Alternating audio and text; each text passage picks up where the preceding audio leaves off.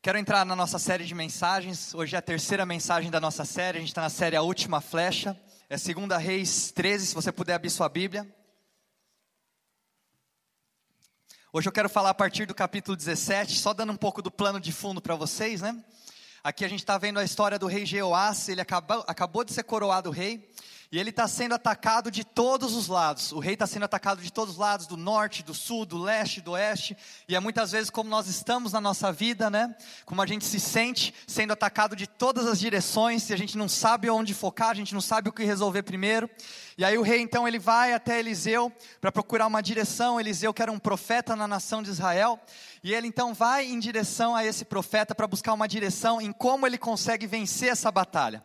Né, eu quero falar hoje com vocês sobre o poder do potencial. Nós já vamos ler o texto da Bíblia. Mas antes de começar, eu estava. Uma coisa que eu sempre gostei muito foi, é futebol. Né, então, sempre acompanhei, assisti. E, e, uma coisa interessante no futebol, né, que a gente tem, que a gente chama aqui no Brasil, é de categoria de base. Né? Então, categoria de base é o lugar onde os jogadores são formados antes deles irem para o profissional. E eu lembro que eu sou corintiano. Tem corintiano aí, gente, ou não? Ah, tem bastante. Ah, não, por isso que essa igreja aqui é ungida, gente. Aqui, ó, aqui de cima a maioria é corintiano. Então, é bênção, né? Então, eu tava, eu lembro que teve uma época, muito tempo atrás, antes até do Neymar aparecer tudo, apareceu um cara no Corinthians, né, que eles colocaram como uma promessa, era a promessa da base. Né, o nome dele era Lulinha. Né, não sei quem lembra dele, né, os corintianos talvez vão lembrar do Lulinha aí. E o Lulinha, quando ele apareceu na base do Corinthians, ele foi para ir para o profissional. Todo mundo falou que ele seria o novo Ronaldo Fenômeno. Tipo, foi uma repercussão em cima do cara, meu. E aí botaram uma multa rescisória de contrato nele, milionária, tudo. E aí o Lulinha subiu para o profissional.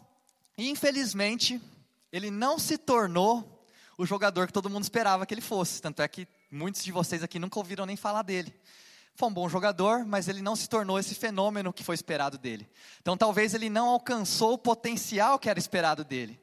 Né? E hoje eu queria abordar um pouco esse tema, porque talvez será que muitos de nós aqui não estamos alcançando o nosso potencial também? E eu não quero ser como Lulinha, né, de ser talvez a eterna promessa, de ser sempre a pessoa que tem o potencial, ser uma promessa, mas nunca se tornar realidade. Né? Eu queria falar um pouco com vocês sobre isso nessa manhã, o poder do potencial. Segundo Reis 13, 17, fala assim: E lhes disse para abrir a janela que dava para o leste e atirar. Né? E se Deus, aí tá, tem o texto na tela. E se Deus, ele não for abrir a janela para você, mas e se ele te mostrar qual janela abrir? E se Deus, ele na verdade, ele não for restaurar o relacionamento para você, mas talvez Deus ele vai te dar as palavras para você pelo menos começar uma conversa, para restaurar algo. Talvez uma pequena conversa, Deus vai te dar as primeiras palavras para que você possa depois construir e restaurar a confiança que foi quebrada. Porque muitas vezes, hoje que a gente está tentando entender nesse texto, é porque muitas vezes, qual é a responsabilidade de Deus na nossa vida e qual é a nossa responsabilidade na nossa vida? Quando a gente tem um conflito entre essas duas coisas, é normalmente aquilo que gera ansiedade dentro do nosso coração. É quando a gente não consegue entender qual é a responsabilidade de Deus e qual é a nossa. A partir do momento que você começa a assumir uma responsabilidade que é de Deus para você, é onde a sua ansiedade ela começa a ser gerada, porque você começa a pensar e sua mente fica dando voltas e voltando para o mesmo lugar. E aqui então, o profeta, ele fala para o rei: Abra a janela que dava para o leste e atira. O rei o fez então. Eliseu declarou: Esta é a flecha da vitória do Senhor, a flecha da vitória sobre a Síria. Você destruirá totalmente os arameus em, Arafé, em Afec. Então, qual é a nossa responsabilidade? Qual é a responsabilidade de Deus na nossa vida? Muitas vezes a gente entende salvação talvez de forma errada. Né? Salvação, para mim, ela não é a linha de chegada, ela é o ponto de partida. Né? Então, a partir do momento onde você é salvo, onde você aceita Jesus, é o momento onde que você começa, porque nós não somos salvos por ações, nós não somos salvos pelo que a gente faz, mas existe uma responsabilidade a partir do momento que você é salvo, de trabalhar coisas na sua vida que Deus já está trabalhando dentro do seu interior. Então, existe uma necessidade de progresso a partir disso. E o rei, o profeta fala então, atire em direção à Síria. Você está sendo atacado de todos os lados. O profeta então ele mostra o primeiro problema que o rei tem que resolver. Ó, resolve esse problema aqui primeiro. O rei, então, o profeta, ele dá uma direção para o rei. Foi o que a gente falou na nossa primeira mensagem, né? Janela de oportunidade, que é foque em um inimigo primeiro, não tenta resolver tudo de uma vez só. E aí depois nós entramos na segunda mensagem, que foi o poder da preparação, que é você entender a importância de você ir para a garagem, né? a importância de você ser preparado, né? como muitas vezes Deus ele está te preparando para aquilo que Ele tem preparado para você e a gente viver essa experiência. Né? E hoje eu quero falar sobre o poder do potencial. Que uma coisa que é interessante no texto, a gente acabou de ler aqui, o profeta declarou a vitória. Né? Ele falou assim: essa é a flecha da vitória sobre os arameus, sobre a Síria. Só que sabe o que é engraçado dessa história? O rei não experimentou essa vitória. Como pode Deus declarar a vitória de algo e o rei não experimentar isso? Como pode Deus declarar liberdade para um povo que depois se tornou escravo? Como pode isso acontecer? Como pode, sabe, Deus falar algo e aquilo lá não acontecer? Será que Deus talvez não tenha declarado coisas na sua vida que você não tem visto acontecer ainda? Ou será que talvez você já não recebeu promessas para a sua vida que você não tem visto elas se tornarem realidade ainda? Será que talvez nós somos a eterna promessa? Né? Nós somos aqueles que temos potencial, mas talvez não estamos utilizando? Né? Então hoje eu quero falar um pouco sobre isso. E a primeira coisa, né, só continuando a ler o texto aqui para dar para quem não estava nas outras semanas, em seguida Eliseu mandou o rei pegar as flechas e golpear o chão. Ele golpeou o chão três vezes e parou. O homem de Deus ficou irado com ele e disse: Você deveria ter golpeado o chão cinco ou seis vezes. Então iria derrotar a Síria e a destruiria completamente. Mas agora você somente a derrotará três vezes. Então Eliseu morreu e foi sepultado. Né, é um lugar muito difícil para a gente estar. Então, só para vocês entenderem aqui. O rei foi até Eliseu para buscar, para o profeta Eliseu para buscar uma direção. O profeta falou: pega o arco e a flecha, porque tudo que você precisa nessa estação da sua vida está ao seu alcance, e atira a flecha. Ele atirou a flecha pela janela que o, rei, o profeta direcionou. E ele falou: essa é a flecha da vitória, é a vitória que você vai ter. Depois ele falou: pega as flechas e golpeie o chão. E aí o rei pegou e golpeou, só que ele golpeou só três vezes. E aí o rei falou assim: o profeta falou: ficou irado com ele, falaram para você ter golpeado mais. Por que você não golpeou? Agora, porque você não golpeou, você não vai ter a vitória. Né? Então, só para vocês entenderem como é que essa história ela aconteceu. E aí, por que, que o rei será, por que, que o profeta será que ele ficou tão furioso e irado com essa história aí? Né? Então, hoje eu queria que você pudesse absorver aquilo que o Espírito Santo vai falar com você, né? aquilo que a palavra fala para gente, porque existe um potencial ilimitado daquilo que a palavra de Deus pode falar com os nossos corações. A palavra de Deus ela é viva, ela é eficaz. Se eu falar só besteira para vocês aqui hoje, gente, pode ter certeza de uma coisa: a palavra de Deus vai falar alguma coisa que presta. Mas a palavra de Deus ela tem um poder ilimitado nas nossas vidas. E a primeira coisa que eu queria falar para vocês é, primeiro ponto da minha mensagem, o potencial ele é imprevisível. Então o profeta ficou bravo ele ficou irado porque ele viu o que poderia ter acontecido. Ele viu o potencial de vitória. E aí depois ele viu que a vitória não aconteceria. Então, quando você vai escolher um cônjuge para você, né, um marido ou uma esposa, você não pode escolher por potencial. Porque, ah, mas ele tem potencial. Ah, mas ele é viciado em pornografia. Pornografia é um padrão. Sabe, ah, ele tem potencial. Ah, mas ele tem péssimos hábitos de gastar dinheiro. Você tem potencial para ser falido. Ah, então a gente tem que entender o seguinte: nós não podemos escolher uma pessoa que a gente vai passar o resto da nossa vida por potencial. Nós temos que escolher por padrão.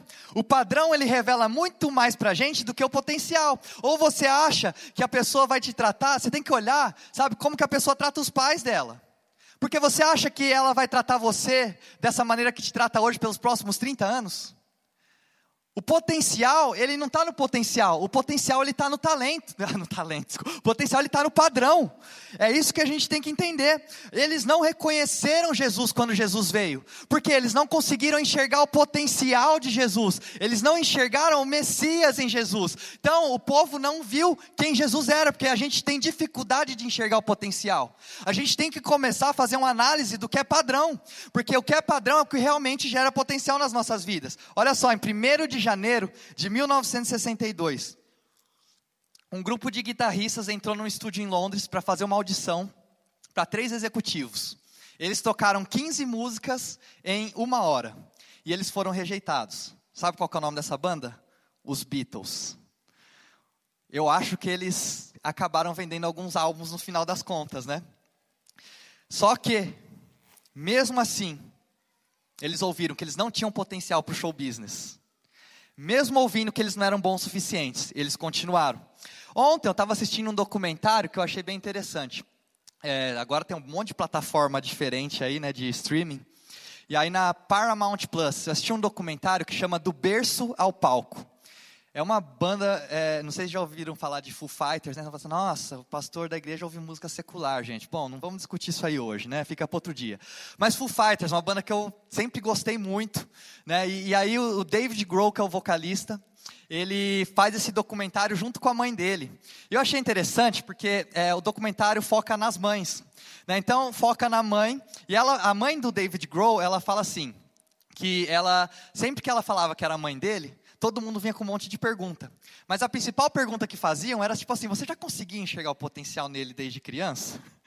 Né? E aí é, ela começa a entrevistar várias mães de artistas famosos, né, para elas trocarem uma ideia e mostra a história desses caras, a trajetória que eles passaram até eles conseguirem alcançar o sucesso. Né? E uma coisa interessante que eu achei nesse seriado é que nem as pessoas da própria família conseguiam reconhecer o potencial que existia dentro do filho ou do irmão.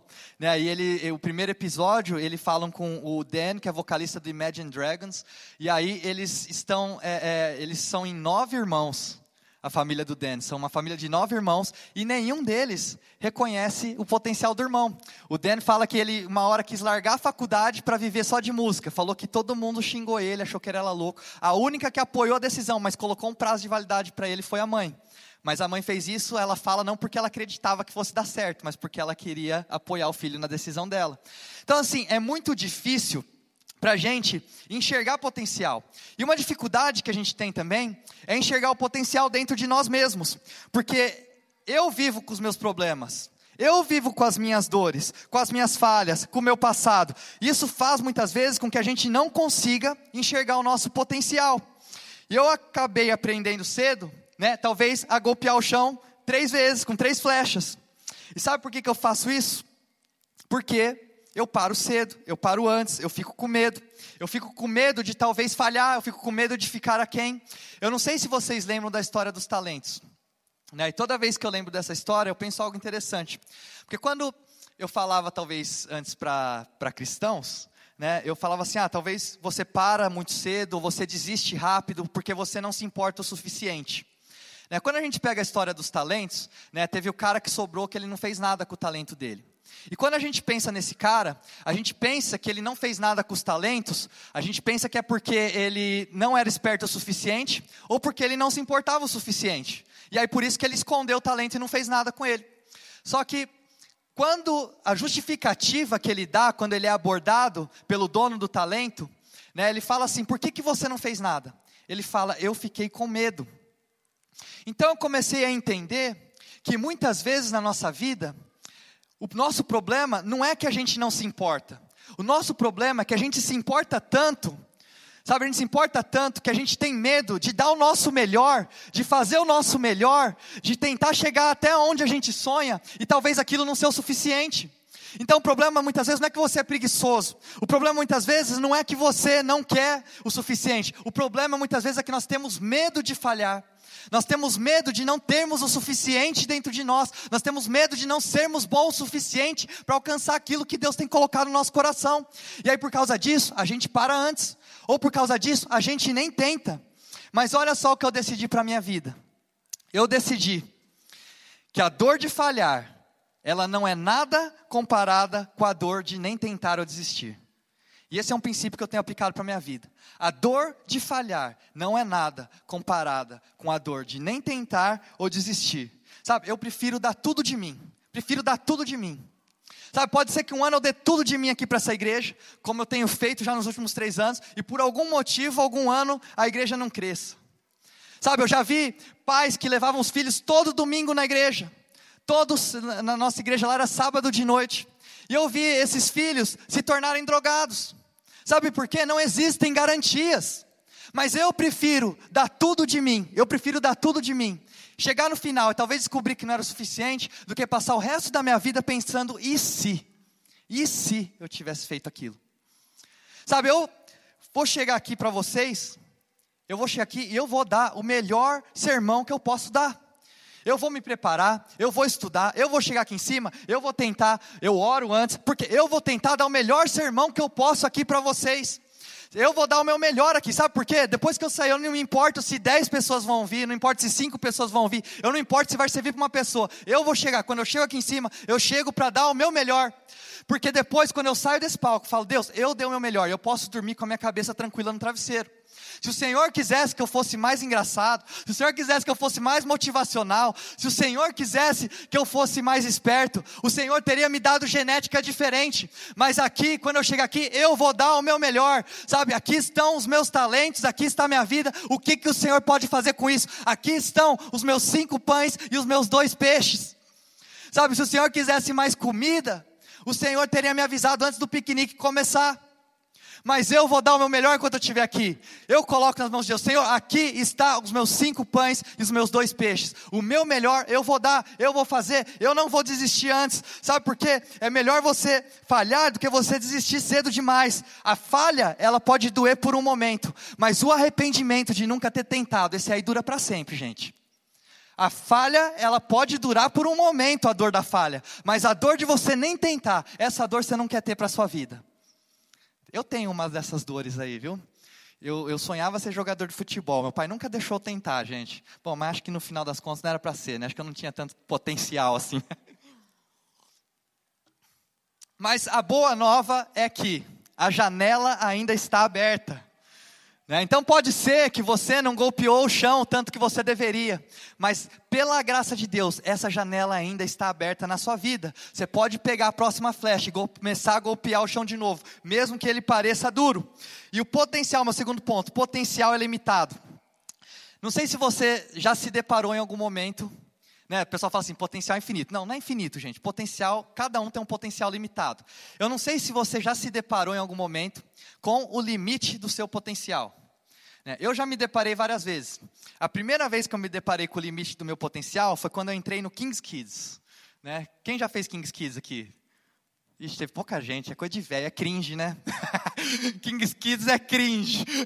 gente, Kings Kids era na época o que existia na igreja, era um grupo de dança e tal, né? E eu sou japonês, gente, então eu não sei dançar. Não tem molejo nenhum. então, foi um primeiro momento em que eu me deparei com o limite do meu potencial. E essa época do ano me lembra de uma coisa muito ruim, né? Para mim, do limite do meu potencial, porque é época de festa junina. Né? Eu lembro que na minha escola, quando eu era mais novo, até pelo menos o, o, ensino fundamental 1, tinha a festa junina da escola. E aí todo mundo tinha que dançar na frente da escola inteira, né? E todas as famílias do pessoal da escola iam lá assistir. Então assim, eu me deparava com o limite do meu potencial, porque gente, uma coisa que vocês não querem ver na vida é eu dançando. Eu passo vergonha fazendo isso. Mas eu me deparei com o limite do meu potencial. Eu não tenho potencial para dançar. Não vou nem tentar, gente. Posso pular aqui, posso levantar minhas mãos, mas se vocês me verem dançando, vocês vão pedir para sair do lugar, porque é feio demais. E aí o que acontece? Outro, outra vez que eu me deparei com o limite do meu potencial foi quando eu morei fora um tempo. Morei nos Estados Unidos, estava fazendo, terminando o colegial lá. E aí eu sempre gostei de ser mais independente. Então, o que, que eu fiz lá? Eu comecei a. a eu estava morando com alguns brasileiros e eles trabalhavam com construção. Eu decidi começar a trabalhar com esses caras para tirar um trocado. Né? E aí eu me deparei com outro limite do meu potencial. Eu não sou bom para construção, gente. Na verdade, nada com as mãos eu sou muito bom. Então, é, é, eles, eu comecei a ajudar eles, eles me deram aí, aí eles começaram a me pagar, às vezes, só para ajudar eles a carregar as coisas, porque eu mais atrapalhava quando eu estava tentando ajudar do que eu ajudava eles a terminar o serviço. E aí um deles falou assim para mim, falou, ó, você rende muito mais com o microfone na mão do que com o martelo, então vai ficar com o microfone na mão. Eu me deparei com o limite do meu potencial aqui. E eu não sei se alguém já chegou para você, algum momento da sua vida, e falou assim, ah, você, eu vejo potencial em você. Já ouviu isso aí de alguém? Eu lembro que a primeira, eu lembro a primeira vez que eu ouvi isso aí. Primeira vez que alguém chegou para mim e falou assim: "Ah, você tem potencial". Cara, eu fiquei animado. Eu fiquei feliz. Foi a primeira, eu lembro que foi uma das primeiras vezes que eu preguei. Uma pessoa chegou para mim e falou assim: ó, falou, você tem potencial. Eu fiquei animado com aquilo, falei, pô, acho que eu tenho potencial mesmo, né? E aí tinha um amigo meu junto comigo, ele virou e falou assim: falou, cara, você sabe que isso aí não é exatamente um elogio, né? Ele falou assim, porque potencial quer dizer que você ainda não alcançou aquilo que você pode dentro do propósito que Deus tem para a sua vida. Quer dizer que você está nesse caminho ainda, você não está lá. Né? Ele falou assim, falou, cara, você acabou de pregar para um culto de senhoras, que a média de idade era 60 anos, e você falou bro mais de 10 vezes. Então ele falou assim, é, é, eu acho que você tem potencial, mas você não está lá ainda. Mas agora estou aqui, né, gente? Pregando todo domingo aqui para vocês, vocês estão me ouvindo, então acho que alguma coisa de bom eu estou falando. mas enfim, o potencial, muitas vezes, ele é frustrante quando alguém começa a falar para a gente. Sabe, no começo, falar que você tem potencial parece que é um elogio. Mas depois de um tempo, começa a parecer algo frustrante para nós. Porque a sensação que você tem quando você começa a ouvir muitas vezes que você tem potencial, que você tem potencial, é que você não está fazendo tudo que você pode.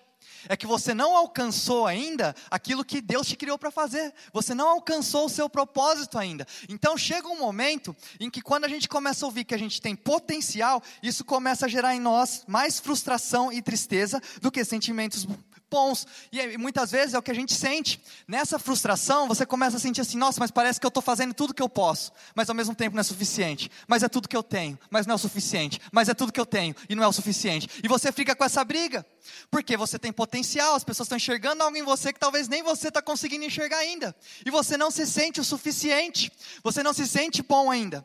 E uma primeira coisa que a gente tem que entender dentro disso é que o nosso potencial, ele sempre vai estar linkado ao nosso propósito.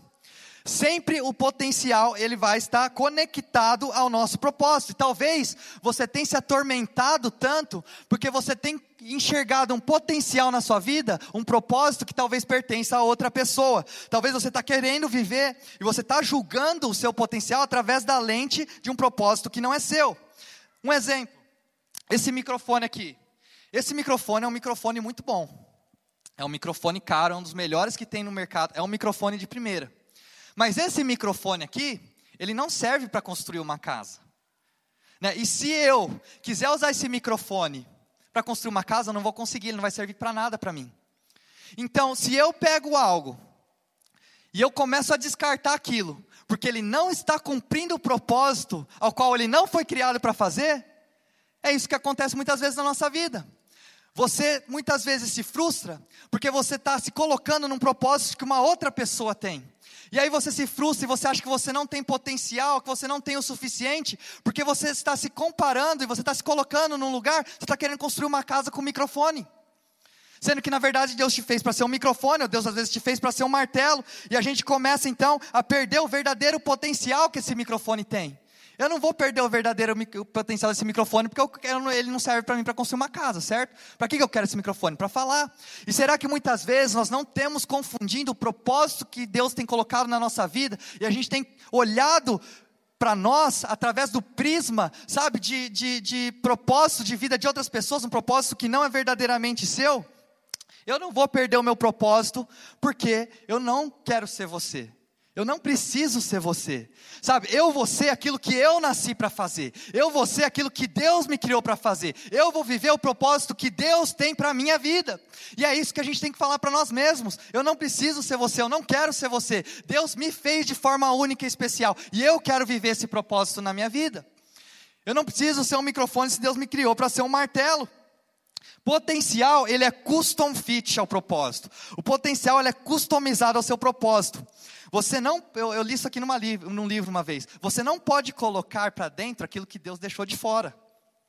Já parou para pensar nisso? Você não pode colocar para dentro aquilo que Deus deixou de fora. E olha só, a tensão desse texto para mim está tá nessa, nessa dessa frase, está aqui. Você não pode colocar para dentro aquilo que Deus deixou de fora. Mas também é verdade que a maioria de nós temos muito mais dentro de nós do que aquilo que nós estamos utilizando hoje. Será que você consegue enxergar isso na sua vida? Muitos de nós temos muito mais dentro de nós do que nós estamos utilizando ainda.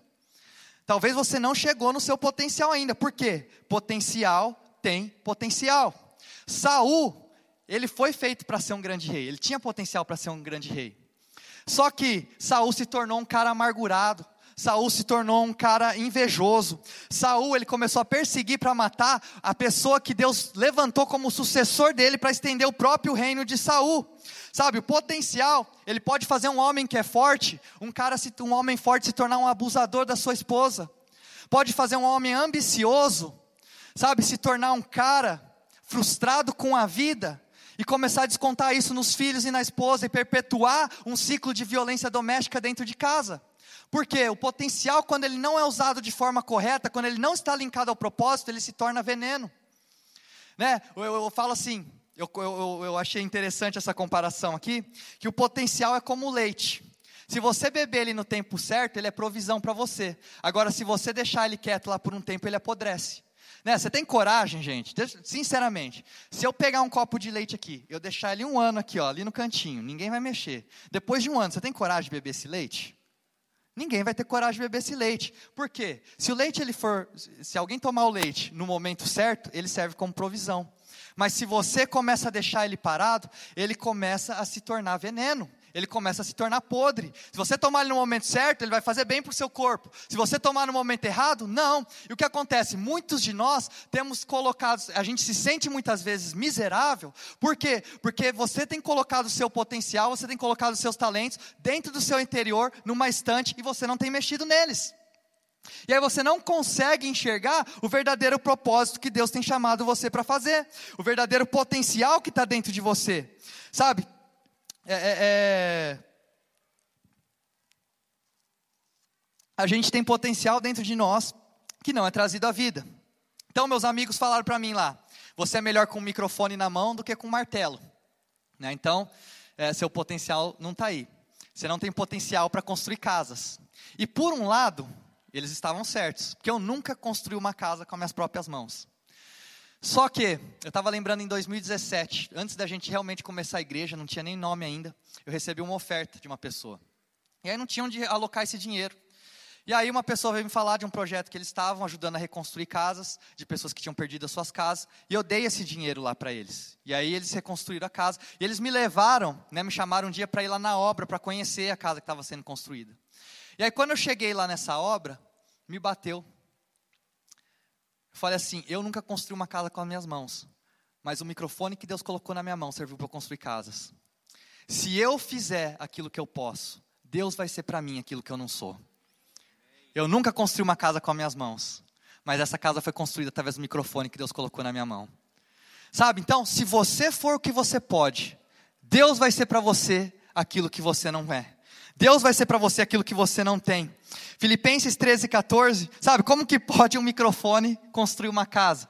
Como pode um pedaço de pau libertar um povo? Como pode um bebê se tornar o salvador do mundo? É o poder do potencial.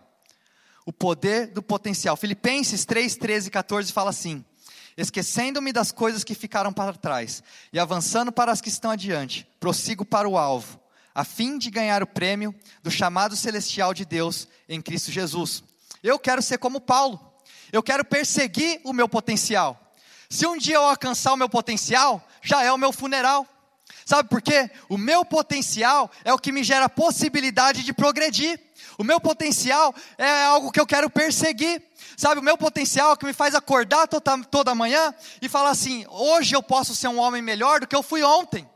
Sabe, o meu potencial me faz poder acordar de manhã e falar: hoje eu quero tentar um pouco mais caminhar em direção ao propósito que Deus tem para a minha vida.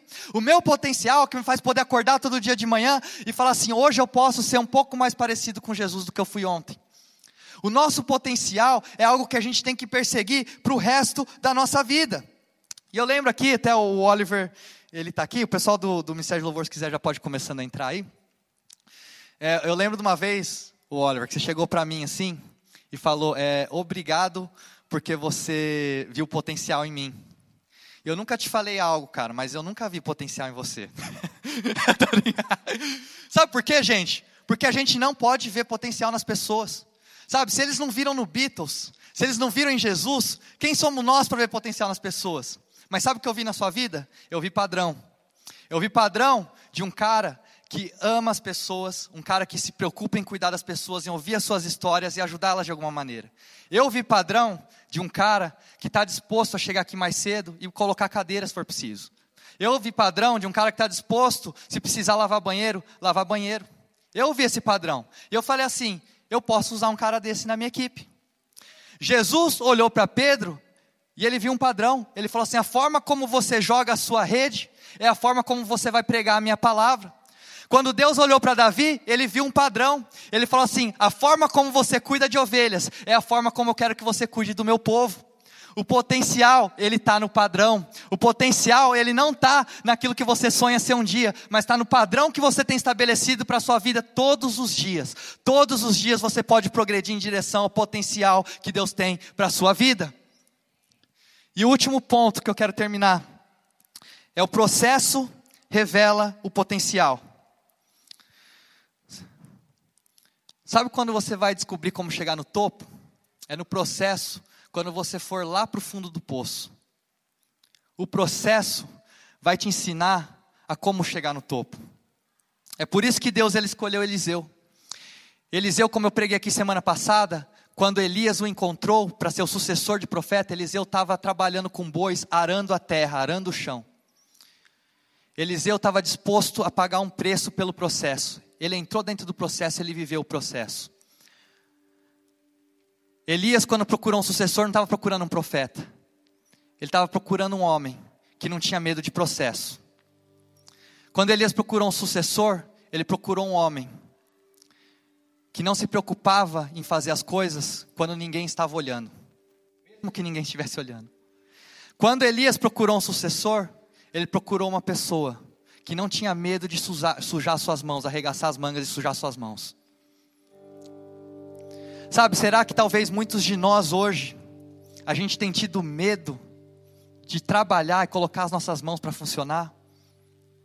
Sabe, será que você tem sido mais preocupado com você mesmo do que com o propósito que Deus tem colocado na sua vida?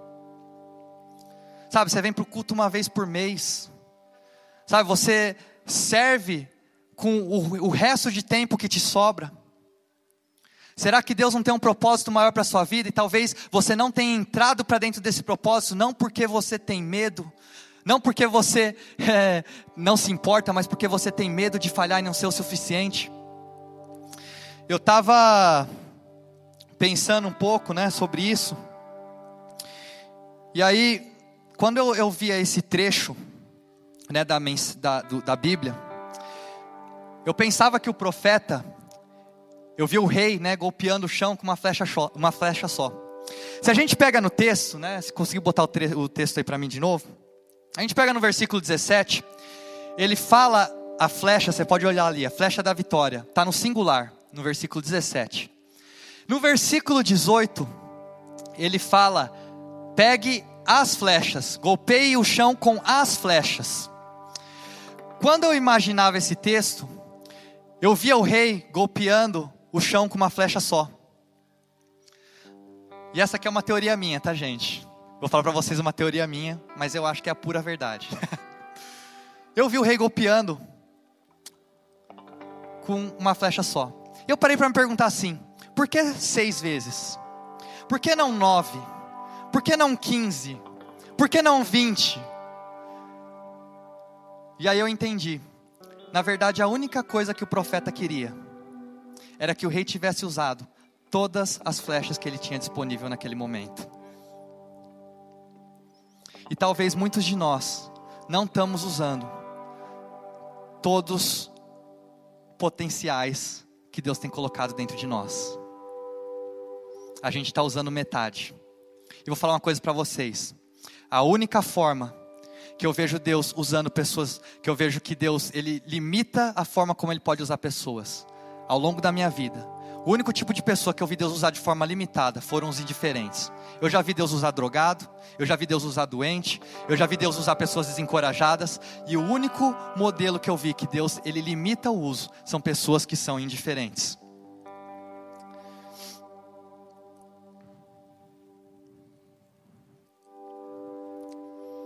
Deus usou Eliseu. E olha só que interessante. Semana passada eu falei sobre o primeiro milagre de Eliseu, que ele tacou sal na água e a água foi purificada. Logo depois que ele fez isso, Eliseu ele foi para a estrada. E aí o que aconteceu? Algumas crianças começaram a zombar dele, seu careca, seu careca, seu careca.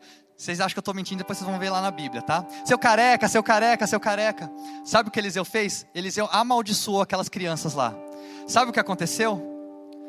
Então ele cura, tinha acabado de curar as águas e ele trouxe vida para toda uma, uma, uma comunidade. Logo depois disso, ele estava sendo zoado por algumas crianças, ele amaldiçoou aquelas crianças. Sabe o que aconteceu? Veio um urso e matou 42 meninos. Está escrito na Bíblia. Sabe o que eu quero mostrar para vocês? Que a mesma voz que curou foi a voz que matou. Se você não entender o propósito do seu potencial, ele pode se tornar veneno para a sua vida. Você tem que entender o propósito daquilo que Deus colocou coisas dentro de você. Porque senão isso vai apodrecer e pode se tornar um veneno na sua vida. Será que você está usando todas as flechas que você tem? Antes eu pregava assim, seu bando de cristãos, sem compromisso. Mas agora eu estou começando a conhecer melhor as pessoas. E talvez você tenha retido muitas coisas na sua vida. Não é porque você não se importa, mas como eu ouvi uma vez, uma vez eu fui num, num eu estava vendo um comediante falar, ele falou assim, gente, eu tenho uma estratégia antes de eu vir falar. Eu nunca preparo. Ah, e o pessoal deu risada, falou, não, gente, é sério, eu nunca preparo. E aí ele falou assim, porque se eu preparar e der errado, se eu não preparar e der errado, vamos para a próxima, eu não preparei, essa é a minha desculpa. Né? Eu não preparei, então tudo bem. Se eu não preparar e der certo, quer dizer que é um milagre. Eu sou um gênio, eu sou muito bom no que eu faço.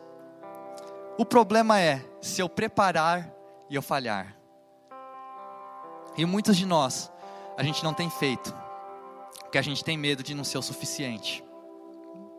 Você tem medo de falhar, porque talvez na última vez que você tentou, talvez você foi traído. Talvez na última vez que você tentou, você se machucou. Ou talvez na última vez que você tentou, você falhou. E agora toda vez que você pensa em tentar novamente, você acha que a falha ela vai acontecer. Mas nessa manhã, o Espírito Santo fala para você. Sabe, assim como esse cara falou: ah, se eu preparar e eu falhar, aí eu vou me sentir mal. Todo mundo deu risada na hora. Mas não é muito engraçado quando isso acontece na nossa vida.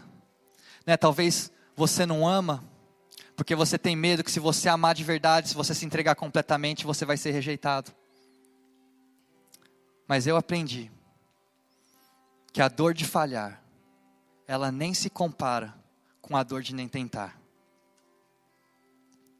Talvez você está aqui hoje e você pensa que você não é o suficiente, que você não tem o suficiente para alcançar o propósito que Deus tem para a sua vida. Você tem medo de falhar, você tem medo de não dar certo. Mas em nome de Jesus, eu quero declarar para todos nós que estamos aqui: você é o suficiente. E eu queria que você declarasse junto comigo agora, e você ficasse de pé no seu lugar, e você declarasse: Cristo em mim, a esperança da glória. Será que você pode declarar isso nessa manhã? Cristo em mim a esperança da glória. Eu quero declarar sobre a sua vida: você tem o suficiente, você não precisa ter medo da falha.